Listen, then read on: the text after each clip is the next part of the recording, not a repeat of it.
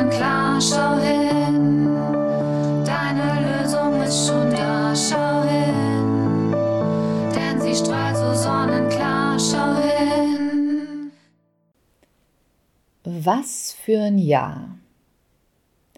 Was war das bloß für ein Jahr? Hoffentlich wird das nächste Jahr besser. Mal ganz ehrlich, wie oft hast du das schon gehört oder gegebenenfalls auch selber schon gesagt?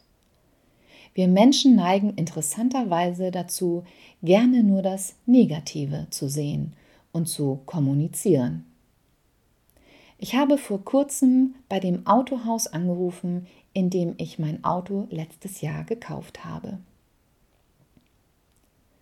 Bei der kürzlichen Inspektion habe ich angegeben, dass bei Tempo 170-180 immer so ein komisches Pfeifen vorhanden ist. Soweit konnte nichts gefunden werden, aber die Werkstatthelden haben dennoch die Türen nachgestellt.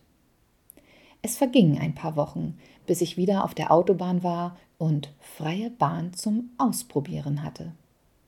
Und siehe da, es war kein Pfeifton mehr da.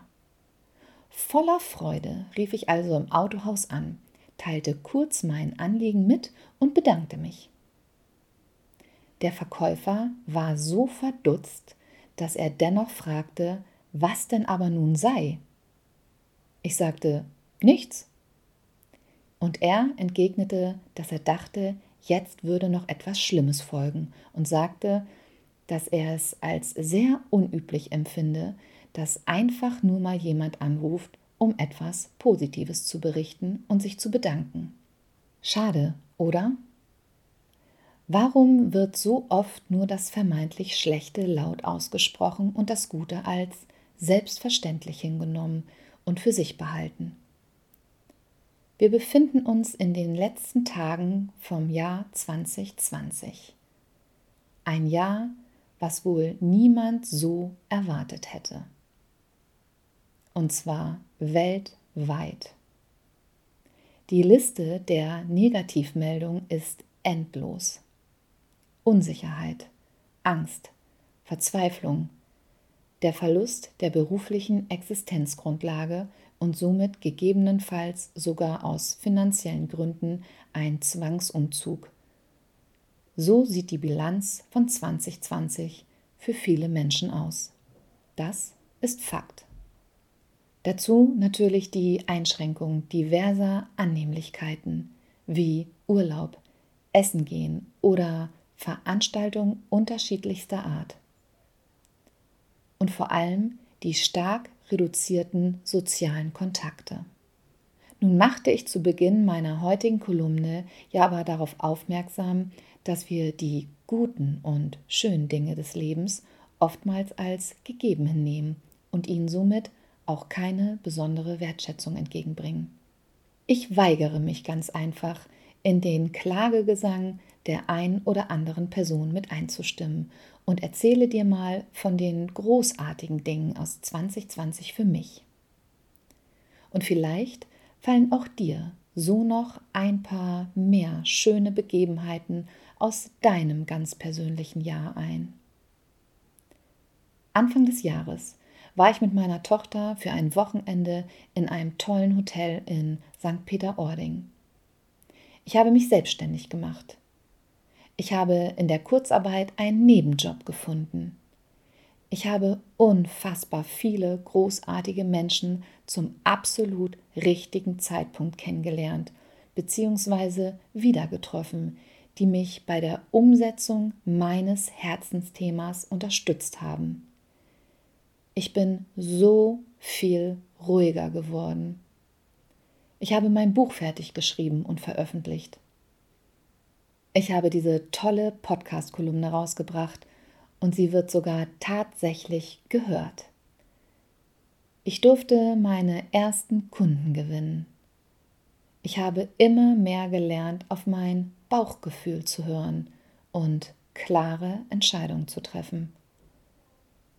Ich habe mehr Zeit in der Natur verbracht und sie somit wieder mehr schätzen gelernt.